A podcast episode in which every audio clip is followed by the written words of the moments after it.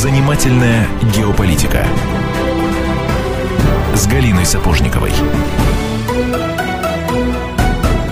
Здравствуйте, друзья. У микрофона Галина Сапожникова, я обозреватель «Комсомольской правды». Со мной, как обычно, соведущий журналист Антон Челышев и Добрый наш день. уважаемый гость, доктор юридических наук, профессор Александр Домрин.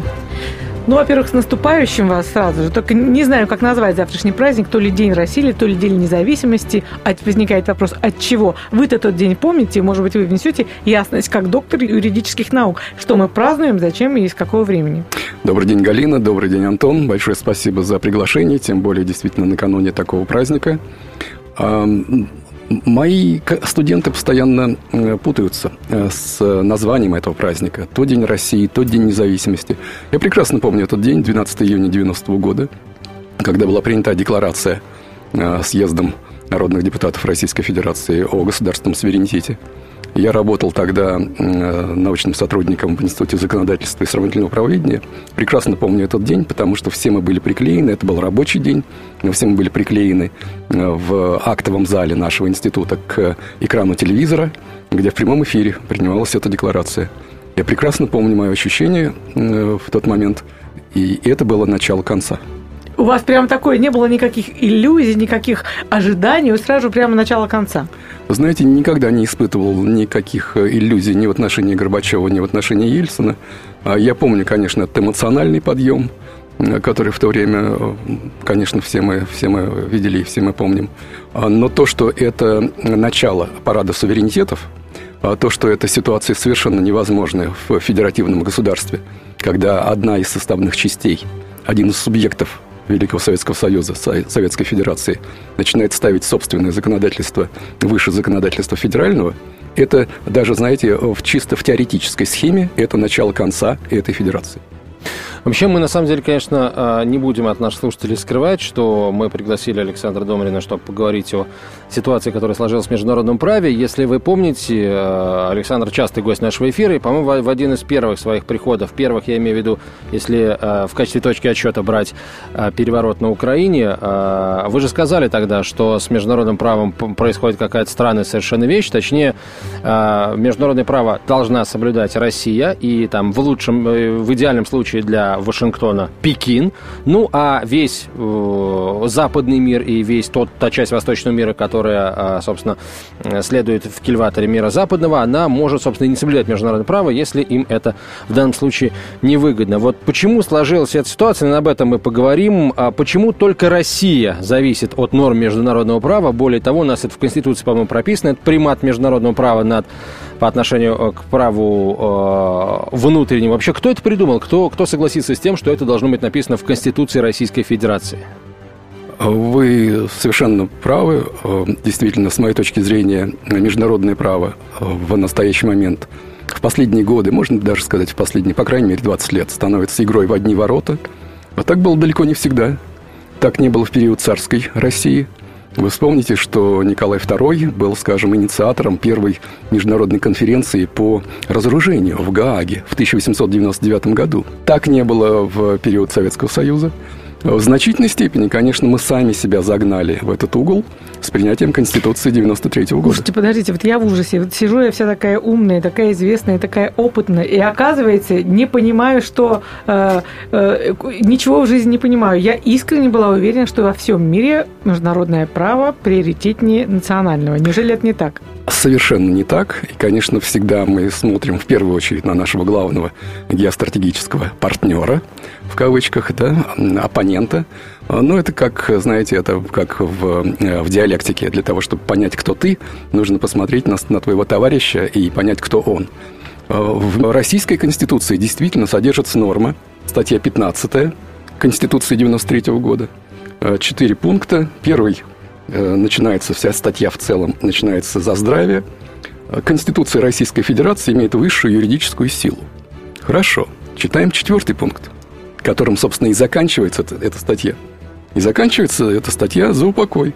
Если международным договором Российской Федерации установлены иные правила, чем предусмотренные законом, то есть нашим национальным законодательством, то применяются правила международного договора.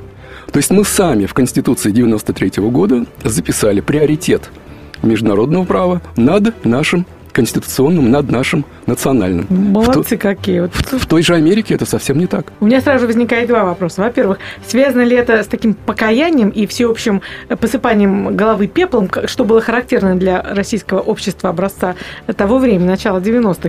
И много ли на свете еще таких же совестливых э, умников, в кавычках, безусловно, как мы? Веймарская конституция Германии после поражения Германии в Первой мировой войне, дословное цитирование германской конституции после поражения во Второй мировой войне, и Австрия тоже потерпела поражение после Второй мировой как войны. Как это интересно. То есть это только на фоне поражения может быть такое, да? И это исключительно позиционирование себя после э, поражения, которое терпели э, страны мира.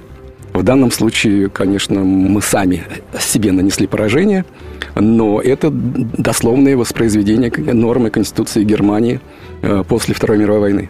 Это первое. И второе – ограничение суверенитета, а это действительно ограничение нашего национального суверенитета, когда мы э, принимаем международное право за приоритет над национальным правом. Это характерный признак, признак колониальной конституции. Ну, смотрите, когда э, речь идет там и о Веймарской республике, э, соответственно, Конституции, э, Конституции Германии после поражения во Второй мировой, там э, в написании, в разработке этого документа принимали участие страны-победители. То есть вот вопрос, какое участие принимали страны-победители в написании Конституции Российской Федерации, а, ну и, собственно, что это за страны? Хотя мы сами прекрасно понимаем, что это Соединенные Штаты и какое-то там ближайшее окружение. Хотя, может быть, Вашингтон и не утруждал себя там, приглашением каких-то союзников к разработке этого документа. Вы знаете, в Конституции Советского Союза 1977 года такой нормы не было, конечно. Э, э, конечно, а, было апеллирование к, нормам международного права, но это была статья 29, э, которая говорила о том, что отношения СССР с другими странами строятся на основе соблюдения принципов суверенного равенства, а, а взаимного отказа от применения силы и так далее. И, конечно, на основе добросовестного выполнения обязательств, которые берет на себя Советский Союз, заключая договоры с другими странами. Откуда взялась эта норма? Вот давайте э, а, вот на этом вопросе прямо сейчас мы сделаем паузу, рекламы и новости. Вернемся в студию через несколько минут, чтобы этот разговор продолжить.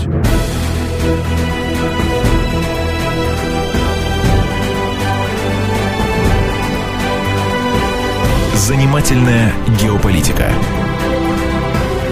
с Галиной Сапожниковой. Мы продолжаем. Это «Комсомольская правда», прямой эфир. Галина Сапожникова, обозреватель э, «Комсомольской правды», я Антон Челышев. И нас, наш гость, доктор юридических наук, профессор э, Александр Домрин. Итак, откуда взялась эта норма э, в современной Российской Конституции? В значительной мере, конечно, мы сами себе нанесли поражение в, во время холодной э, войны. Э, хотя э, наши заокеанские партнеры, конечно, считают, что это они нам нанесли такое поражение. После 1977 года, после принятия Конституции 1977 года, ряд либеральных российских советских юристов предпринял э, серьезные шаги для того, чтобы ввести в право России, Советского Союза в то время, приоритет международного права над национальным. И, конечно, в значительной степени то, что произошло в 1993 году, когда мы включили, сами включили в текст Конституции такого рода норму, э, является победой вот тех самых либеральных э, юристов, э, которые, конечно, были поддержаны ельцинским режимом. Я много писал о том, какую роль западные советники сыграли не только в период приватизации Чубайс был окружен этими самыми западными советниками. Чикагскими мальчиками их называют. Э, да, это самая, та самая чикагская школа. Э, Фридман, Хайек, их было тогда много. Прекрасно помню о том, какую роль наши западные консультанты играли в формировании Российской Конституции. Но в конечном-то итоге Конституцию написали мы сами. И в конечном итоге, конечно, мы сами подставились. Но 20 лет Конституции прошло, отмечали в декабре прошлого года. Я меньше всего склонен считать нашу Конституцию священной коровой. А если что-то было сделано неправильно, неправильно, никогда не поздно это поправить. Слушайте, вот я сижу и молчу. Знаете почему? Потому что у меня ощущение, что вот вы э, этой сенсации, которую я сейчас услышала по, незна... по незнанию своему, вы нанесли мне просто душевную травму.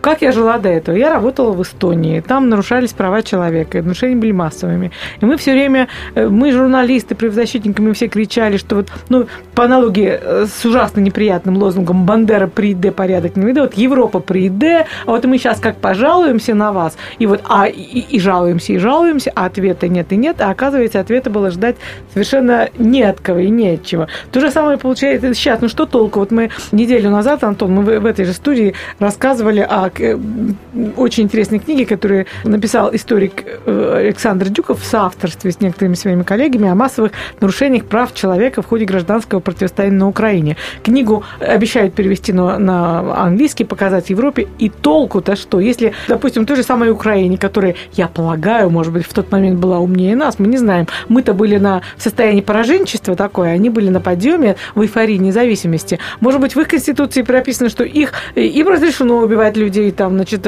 э, политики. Ну, кстати, да, если да, такая норма по городам, в, да. в странах ну, бывшего? Союза. И на кого мы тогда вообще надеяться? Как жить это передальше? Я не понимаю. Конечно, нужно а, понимать, что большинство из стран бывших, а, бывшего Советского Союза являются сателлитами а, либо Соединенных Штатов, либо Брюсселя. И, конечно, даже если какие-то нормы не прописаны у них, у них в Конституции, они всегда могут сослаться на большого брата. В этом смысле, конечно, вот если мы, скажем, посмотрим на ту поддержку, которая Украине и украинской хунте сейчас оказывается со стороны Запада, это еще один очень характерный пример тех самых двойных стандартов, когда Россию заставляют соблюдать международное право, а на своих, э, значит, вассалов можно э, как-то махнуть рукой. Посмотрите, характерные примеры. Э, в апреле глава ОБСЕ Дидье Буркхальтер говорит о том, что все должны уважать монополию государства на применение силы. Почему в апреле? Потому что уже э, началось движение на Юго-Востоке, и это значит прямое пособничество э, киевской и украинской хунте бомбить Юго-Восток. Чуть позже аналогичное заявление сделала пресс-служба Кэтрин Эштон. Вот почему-то я таких э, слов о том, что все должны уважать монополию государства на применение силы, не слышал ни во время подавления движения э, на площади Тяньаньмэнь. Да, говорилось, да, да, говорилось прямо да. противоположное. Не слышал я этого, когда Ельцин залез на танк в августе 91 года. Да что говорить, нет, я этого не слышал, когда начался Майдан. Совершенно верно, до осенью 13-го. Да-да-да. Да, и, а чуть позже, значит, эти самые вот, значит, мирные демонстрации очень быстро превратились в метателей коктейлей Молотова. Но почему-то никто Яну, Януковича ни со стороны ОБСЕ, ни со стороны Соединенных Штатов, ни со стороны Совета Европы не поддержал, э, делая такого рода заявление, что все должны уважать монополию государства на применение силы. Говорилось прямо противоположное. Не является ли это э, одним из проявлений, одним из последних проявлений тех самых двойных стандартов в международном праве? Ну, слово «двойные стандарты» у нас уже, по-моему, любой э, э, маленький человечек, который ходит в детский сад, уже знает, что такое двойные э, стандарты. И мы уже, в принципе, с этим э, примирились. Я помню, что вот лет так 20 назад я кому-то, тогда еще работая в Эстонии, говорила трагически так вот, приставив, значит, э, отставив пальчики, приставив руку к колбу, понимаете, нас не любят.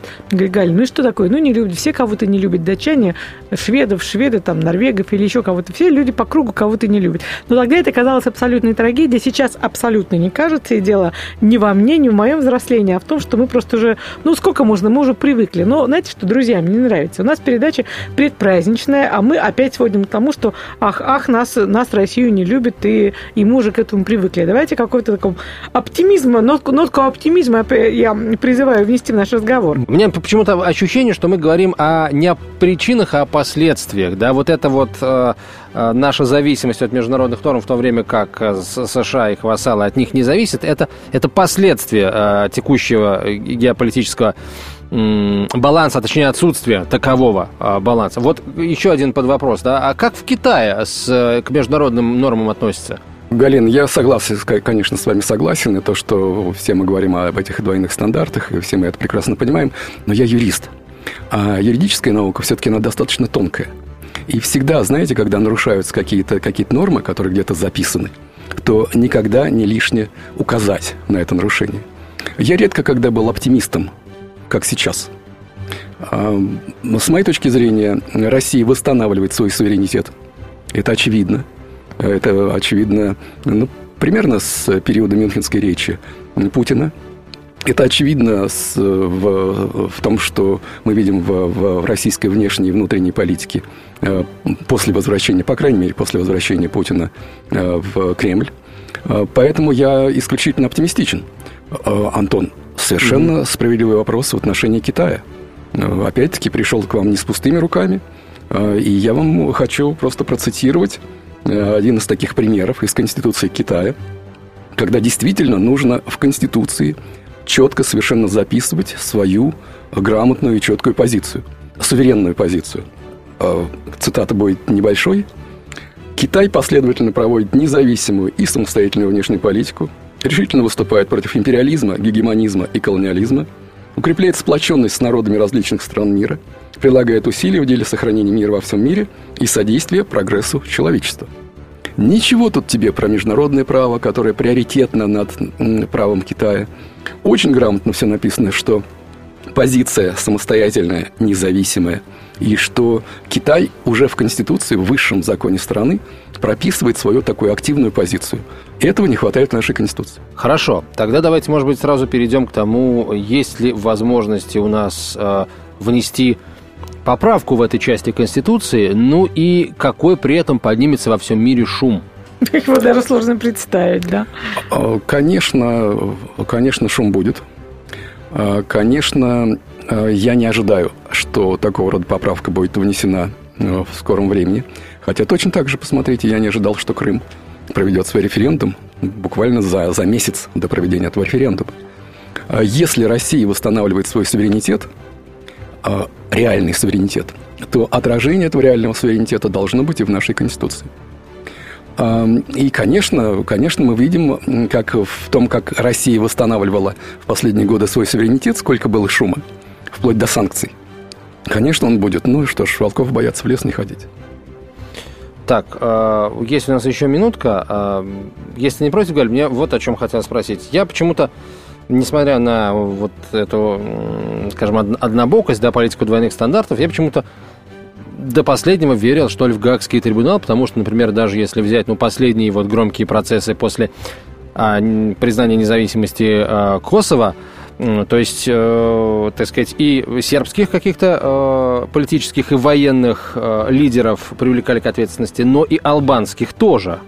А, вот. А, сейчас, если, например, мы все-таки, возвращаясь к предыдущему прошлогоднему, точнее, к эфиру прошлой недели, вот а, рано или поздно придет время положить на стол весь список преступлений, совершенных на Украине. Вот есть ли какая-то надежда на объективность Гааги? Или все-таки все, это потеряно, быльем просло, нужно забыть? Я могу ответить, если у нас еще есть время до ухода на новости. Вот давайте нет, времени нет. Я прошу прощения, слишком долго формулировал вопрос. А сейчас новости, короткая реклама, а после этого и Галина Сапожникова, и Александр Домрин попытаются на этот вопрос ответить. Это «Комсомольская правда». Оставайтесь с нами, друзья. А реклама и новости пройдут незаметно. Вообще штука полезная, поэтому никуда не отходим, а внимательно слушаем.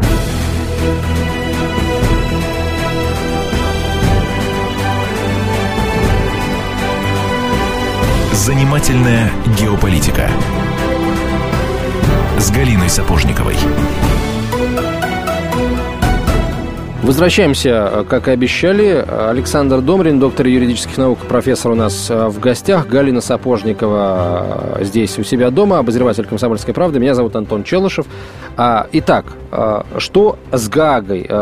Стоит ли верить в независимость этого органа, если вдруг дело дойдет до рассмотра военных и прочих преступлений, совершенных на Украине. Во-первых, я хочу такой ликбез провести. Что такое Гага? Все уповают на эту Гагу, не зная, что она из себя представляет. Там есть два суда. Первый суд по бывшей Югославии. Я была на деле Милошевича. Жутко скучное, скажу вам, зрелище. То есть сидят судьи, засыпают от скуки, как-то так себя подбадривая кофеечком, засыпают также, также подсудимые.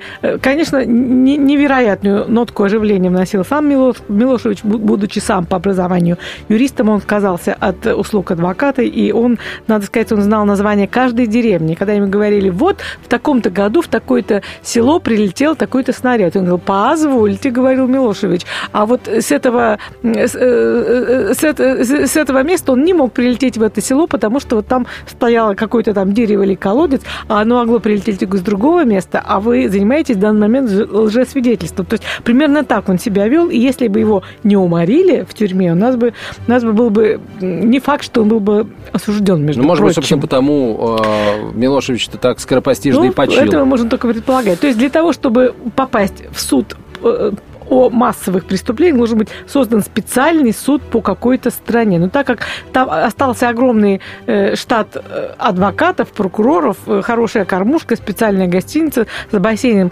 здание построенное, а делать им решительно нечего, я совершенно не исключаю, что какую-нибудь страну скоро начнет интенсивно судить. И что-то мне говорит, что, это, что эта страна не будет Украиной. Не вот, будет. Это, вот это первое. Угу. Другое дело, там есть еще Международный уголовный суд. Это тогда, когда Грузия подала в суд против России в августе 2008 года. Это уже другое совершенно мероприятие. Там, кстати, очень э, мощная была тогда российская команда, она отбивалась, я была абсолютно очарованным, очарована тогдашним послом России, России в Голландии. Он блестяще говорил по-французски и парировал так, и юристы, при, прилетевшие из Москвы, это был просто супер уровень. Честно говоря, я тогда и начала э, э, понимать, что все, все серьезно и все надолго, и дело даже не в той операции, которая только что по принуждению к миру, которую только что провела Россия, а то, что пришли совершенно другого уровня, другой мощи специалисты, которые, в общем, страну в обиду не дадут. Так вот, это туда, я полагаю, там судятся страны. Э, Украина может туда подать на Россию за Крым. Я думаю, что она сделает в ближайшее время. А тогда шло два процесса параллельно. Грузия против России, и Украина судилась с Румынией за остров Змеиный и проиграла. А что касается э, отношений Грузии и России, года три сидел этот суд, э, говорил на всех языках, думал, переживал, и в конце концов вынес какой-то такой странный вердикт, что типа не знаем мы, что с вами делать, разбирайтесь сами. Ну, это я грубо утрирую, конечно. То есть, в принципе, для того, чтобы я думаю, э, безусловно, говорить о всех преступлениях, которые мы видим, наблюдаем на Украине, нужно, но э, шанс в то, что будет организован специальный суд над Украиной, я думаю, стопроцентно нет. Но вот над Россией, пожалуйста. Вы как думаете, Александр? Я крайне скептически отношусь, конечно, и к тому суду, и к другому. Конечно, в первую очередь, этот скептицизм касается э, трибунала по, по Югославии. Э, конечно, хотя частично там и боснийцы привлекались к ответственности, и, э, и албанцы, и косовары, и сербы, но, конечно, непропорционально высокий, э, высокое число сербов, которых все-таки вычленили в этой, в этой трехсторонней гражданской войне как основную враждебную силу. Нет, я не думаю, что в каких-то судебных органах, которые руководствуются этим самым нынешним двуликим и лицемерным международным правом в его нынешней версии, что в э, каких-то международных судебных инстанциях э, Россия может одержать победу. В лучшем случае это будет действительно какое-то непонятное такое решение, как по Грузии. А в худшем случае это будет закрывание глаз мирового сообщества, международного сообщества, так называемого, на преступления Украины. Нюрнбергский трибунал, конечно, в идеальном мире – был бы идеальным вариантом для киевской хунты. Вы вспомните, что Нюрнберг э, смог э, состояться только из-за того, что ведущие мировые державы оказались победителями, э, и что в этом смысле интересы России, Советского Союза, интересы Э, антигитлеровской коалиции совпали. В данном случае такого ждать не приходится. Но мы ведь не первая жертва от этой политики юридических двойных э, стандартов, двойных стандартов юриспруденции. До этого была Сербия, Ливия. Что еще приходит на ум? Ну, конечно, конечно, сколько было таких случаев. Вы вспомните, как ввели такое понятие, как гуманитарная интервенция в международное право. А вот расскажите, что это такое? Нигде, ни в, ни в уставе ООН такого понятия нет, ни в каких-то классических учебниках международного права. Придумали это так, Сюмарон, э, гуманитарная интервенция. А для чего? Для того, чтобы обойти возможные вето в Совете Безопасности со стороны России или со, э, со стороны Китая – но тогда еще это начало 90-х, со стороны Советского Союза, э, э, для того, чтобы введя в оборот этот термин «гуманитарная интервенция», э, из-за бедственного положения югославского населения, части югославского населения, оказать эту гуманитарную интервенцию для поддержки, значит, якобы страдающих э, косоваров или боснийцев в, в Югославии. В конечном итоге гуманитарная интервенция обернулась просто бомбежками, бомбардировками Югославии. Или вспомните еще один термин, совсем-совсем э, недавний. No-fly zone, беспилотная зона – это то, что сейчас постоянно предлагают сделать над Украиной, или я путаю что-то? Нет, это правильно, тот самый термин, но вы посмотрите, как его применили. Его э, вводили и в, э, период э, войны в Персидском заливе. Последний раз его вводили в Совете Безопасности. Кстати, с моей точки зрения, это была ошибка, когда, когда Россия поддержала эту резолюцию, резолюцию 1973 о введении беспилотной зоны над Ливией. Что получилось? Беспилотная зона над Ливией, No Fly Zone, применили исключительно против военно-воздушных сил Каддафи, но разрешили э, применять военно-воздушные силы для тех же самых бомбардировок Ливии э, западными э, государствами. Э, сейчас, конечно, когда мы предлагаем ввести этот No Fly Zone, но у, у Юго-Востока нет, собственно, Юго-Востока Украины нет собственной авиации, поэтому в данном случае, апеллируя к тому, что вы же вводили ее над Ливией, почему мы, мы бы сейчас не, не, не ввели э, это самое, э, эту, эту самую норму в, на юго-востоке Украины. И в данном случае, конечно, ее можно было бы использовать исключительно против украинской авиации, против киевской авиации. Но кто на это пойдет? До тех пор, пока Киев в данном случае уже Порошенко, э, поддерживаются этой самой западной коалицией. Александр, давайте к Конституции вернемся. Вот э, тот самый четвертый пункт 15 статьи, 15, если я ничего не путаю, да? Да-да. Вот это единственное место, где мы э, говорим, что, ребята, в общем, если общество, если мир скажет по-другому, мы сделаем так, как скажет мир, а не так, как будем считать мы сами. Или все-таки есть еще какие-то вот какие-то пункты, которые сейчас выглядят такими вот целями, мишенями, которые нас сейчас прибивают к земле. Конечно, статья 15 является таким концентрированным выражением подчинения России и ограничения суверенитета России применительно к международному праву. Но э, э, в шести местах в Российской Конституции содержится апеллирование к тому, что мы признаем так называемые общепризнанные нормы или принципы международного права. Так, а что такое общепризнанное? Вот в Африке, может, общепризнанное там друг друга есть? Абсолютно. Это тот же самый вопрос, который я задаю сам себе. Общепризнанные. Кем общепризнанные? Конечно, есть некоторые нормы международного права и некоторые нормы э, международного права, которые за, зафиксированы где-то. Например, геноцид недопустим, пиратство недопустимо, Э, со времен античности. Нельзя нападать на дипломатов, нельзя нападать на послов и так далее. Э, э, военные преступления. Но все это зафиксировано в конкретных конвенциях, все это, все это есть на бумаге. Апеллирование каким-то общепризнанным и когда подчиняется суверенитет моей страны каким-то общепризнанным, непонятно каким нормам и принципам, с моей точки зрения это совершенно недопустимо. Более того, смотрел другие конституции, смотрел конституции стран мира – Почти нигде нет такого апеллирования, почти нигде э, нет упоминания общепризнанных.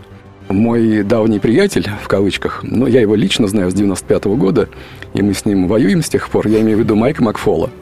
В 95 году он работал в, в Москве. Тут в... Я должна просто сказать, чтобы наши слушатели знали, с кем имеют дело. Это человек, который у нас сегодня гость в студии, в Америке был 60 раз и преподавал в, деся... в десятке американских университетов. А Макфол это бывший говорю? посол. Да, да. да. И что наш посол? А, а, а другую нашу общую с Майком знакомую Вики Нуланд.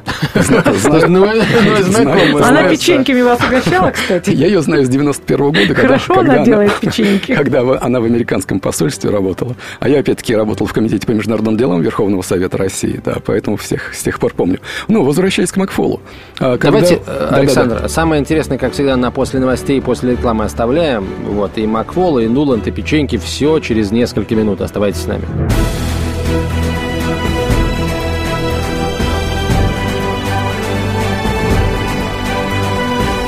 Занимательная геополитика с Галиной Сапожниковой. Возвращаемся в студию. Александр Домрин у нас в гостях, доктор юридических наук, профессор Галина Сапожникова, обозреватель «Комсомольской правды» я Антон Челышев. А, итак, э, вернулись к Макфолу. А, да, он из тех, кто много пишет, и ну, поэтому всегда можно найти какие-то его очень любопытные цитаты. Вот одна из его цитат, одна из моих любимых, о том, что суверенитет – это концепция XIX века.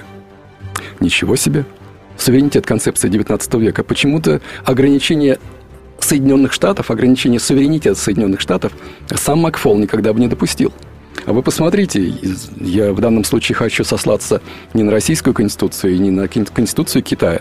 Я хочу сослаться на конституцию Ирландии, а, на одну вот из тех демократических конституций одной из стран западного мира. Суверенитет. Приоритет суверенитета. Ирландский народ настоящим утверждает неотъемлемое, неотчуждаемое и суверенное право избирать собственную форму правления – определять свои отношения с другими народами и развивать свою политическую, экономическую и культурную жизнь в соответствии с его собственными склонностями и традициями. Вот у кого учиться надо. Вот что должно быть в нашей Конституции. Суверенитет и приоритет суверенитета надо э, всеми попытками наш суверенитет ограничить. Вот сейчас нам надо а, каким-то образом начать бороться с этим вот э, нашим скажем, с, этой буквой закона, нам надо ее переписывать? Или лучше сейчас, может быть, продолжать наращивать этот суверенитет, не привлекая излишнего внимания к каким-то а, символическим вещам вроде переписывания Конституции? Я полностью с вами согласен. А, конечно, в данном случае э, суверенитет, э, реальный суверенитет нужно э, укреплять. Вспомните еще, еще в 90-е годы Виталий Третьяков – Э, писал, тогда он еще был главным редактором э, независимой газеты, на полном серьезе о том, что без санкций Вашингтонского обкома никто президентом России не станет. Вот подставил, конечно, Борис Ельцин на старости лет Вашингтонский обком, да, чему, чему американцы были в конечном итоге очень не рады. И тот же Макфол начал сравнивать э, Путина с Муссолини и так далее. А, то есть совершенно какие-то чудовищные вещи. Но э, вы совершенно правы. Нужно говорить о Конституции. Нужно говорить о том, что э, нерационально в Конституции и то, что устарело, то, что Россия становится другой страной, и это Россия уже не... не э, и, и то, что Конституция, колониальная Конституция России больше не соответствует э, реальной суверенной России.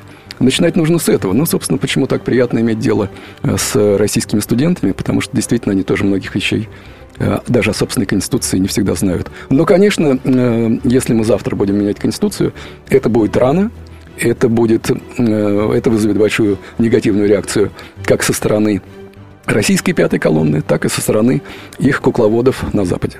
Слушайте, вот у меня такой вопрос странный, касаемый, опять же, 93-го года. Ну, допустим, президент был пьян и все подписал. Но остальные это что? Э, как остальные все это проморгали? Это первый вопрос. И во-вторых, ну вот ту атмосферу такого вот эм, ну, даже уже не покаяние, покаяние было в конце 80-х, в начале 90-х это уже было термин в ходу «страна дураков» и так далее, «это страна» и так далее. Вот, э, ну, это что, свойственно нашей э, русской натуре? И, и, и, возможно, когда-то у меня была такая гипотеза, что так как у нас вся, весь курс школьной литературы строился на, оппози... на оппозиционера государству, и Герцен, и Чернышевский, и Добролюбов, все они были в оппозиции, все мы декабристы, все мы со школьной скамьи вообще вкусили в себя вот это обязательство обязательно быть в оппозиции к власти и делать все, чтобы эту власть разрушать. То есть эм, вот эта атмосфера покаяния, на фоне которой мы смогли сделать такие дурости в Конституции, она наложилась на школьное образование, на американские технологии. Вам лучше всего об этом узнать, поскольку в Америке столько лет прожили, или, или на что, либо на какую-то дурость момента. А Россия потерпела геостратегическое поражение в тот момент, когда Россия, Большая Россия еще называлась Советским Союзом.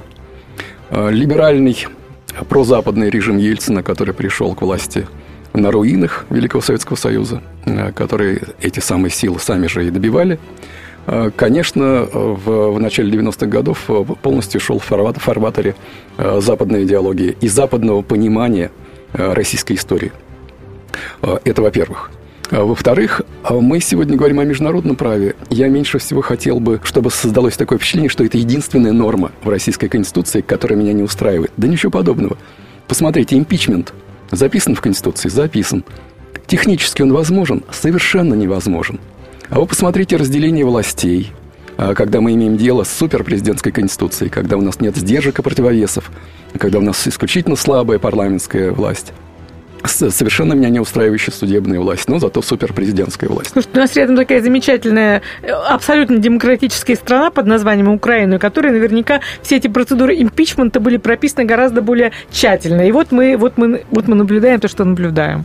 А, да, ну, конечно, Украина – это классический пример, когда даже не, было, не была предпринята попытка импичмента. Все-таки вы вспомните, мы Ельцина пытались подвергнуть импичменту в, э, в 97-м, в 98-м годах. Э, не получилось. Опять-таки из-за того, что так написана эта норма об импичменте, совершенно нереализуемая. А, но ваш вопрос относительно того, как принимали Конституцию, а, собственно, выбор какой был в декабре 93 -го года? Или никакой Конституции, или дурная Конституция. А, если верить официальным, официальной статистике, решение было принято в пользу дурной Конституции. Но вы посмотрите, сколько было исследований и сколько было а, свидетельств того, что результаты конституционного референдума были сфальсифицированы. И сразу, между прочим, э, э, сразу, кстати, избирательные бюллетени, э, касающиеся конституционного референдума, сразу были уничтожены. Как интересно, правда? Можно сейчас пойти э, в архив и посмотреть, э, как голосовали на 17-й партконференции, на 18-й партконференции, там в период сталинского правления. А э, найти бюллетени, касающиеся конституционного референдума, уже не найдешь. Вот, Александр, теперь мы, наверное, поспрашиваем вас как человека, который достаточно долго прожил, поработал в США, и наверняка общались там с представителями так называемой элиты, хотя, может быть, не так называемой, а реальной элиты. Вот э, что там думают относительно э, США как гегемония? Там поддерживают, например, позицию официального Вашингтона, который Обама не так давно подтвердил, о том, что Соединенные Штаты – это мировой гегемон, и задача страны таковым оставаться. Ну и э, как эта элита отреагировала и, наверное, реагирует уже сейчас на попытки создать там еще один полюс, или, может быть, даже не один полюс силы в лице Китая и в лице России. Вот там поддержат э, руководителя страны, который скажет, не дадим подняться с колен, зарубим на корню, пойдем там на войну, на все что угодно, но оставим США э, во главе мира. Я первый раз приехал в Соединенные Штаты в 91 году. Это было еще в советский период. Я помню, какой был большой интерес в Соединенных Штатах, и в частности в Конгрессе. Я э, два месяца провел в исследовательской службе Конгресса в Вашингтоне, еще два месяца в Айовском университете. Я помню, э, какой был большой интерес со стороны э, просто, знаете, конгрессменов, э, действительно элита. Когда они, узнав о том, что приехал русский в исследовательскую службу Конгресса, когда просто меня приглашали к себе в офис, чтобы расспросить, что там у вас происходит между Ельциным и Горбачевым, был очень большой интерес. Это Советский Союз. Fast forward перемотка, перемотка вперед, 95 год. Это уже после э, распада Советского Союза, это после, э, уже после принятия нашей Конституции 93 -го года, э, когда э, я с одним крупным, с, с одной крупной делегацией э, из э, Государственной Думы и Совета Федерации э, приехал в Вашингтон для того, чтобы они встретились со своими визави на Капиталистском холме, и когда э, им уделили две минуты – надо ли было из-за этих двух минут ехать в э, Вашингтон для общения с нашими, значит, коллегами? А почему? А потому что это уже 95-й год. Потому что Россия уже никого не интересует. Россия уже банановая республика. Россия уже половичок у двери. Рано, рано они списали нас со счетов, да. А Фукуяма о конце истории писал, да, сразу после распада Советского Союза. Поторопился старичок. На моей памяти Медлен Олбрайт была, по-моему, первая из э, больших официальных лиц э, в Соединенных Штатах, которая назвала Соединенные Штаты indispensable nation, незаменимая нация. Может быть, они и раньше так считали, но так вот в открытую, так вот, знаете, она была госсекретарем, так вот в открытую говорить о том, что только наша страна indispensable, это началось, кстати, период президента Клинтона. Э, Медлен Олбрайт была госсекретарем при нем – и я, конечно, провожу параллель с э, выступлением Барака Обамы в Вестпойнте, э, когда, ну, это просто милитаристский какой-то уклон, когда он говорил о том, что несколько раз повторил, что Соединенные Штаты незаменимые. Я, как человек из России, много раз, раз преподававший в Америке, много раз бывавший в Америке, я задаю вопрос, а все остальные заменимые, и моя страна тоже, не дождетесь? Мы вышли еще на одну тему для разговора с вами, Александр, но я полагаю, что сделаем это, наверное, в одну из ближайших наших передач, потому что это заканчивается все. Несколько секунд буквально осталось. Спасибо большое вам, Александр. Александр Домрин, доктор юридических наук, профессор, был в гостях у Галины Сапожниковой, обозревателя «Комсомольской правды». Меня зовут Антон Челышев. С наступающими праздниками. До встречи через неделю. Занимательная геополитика.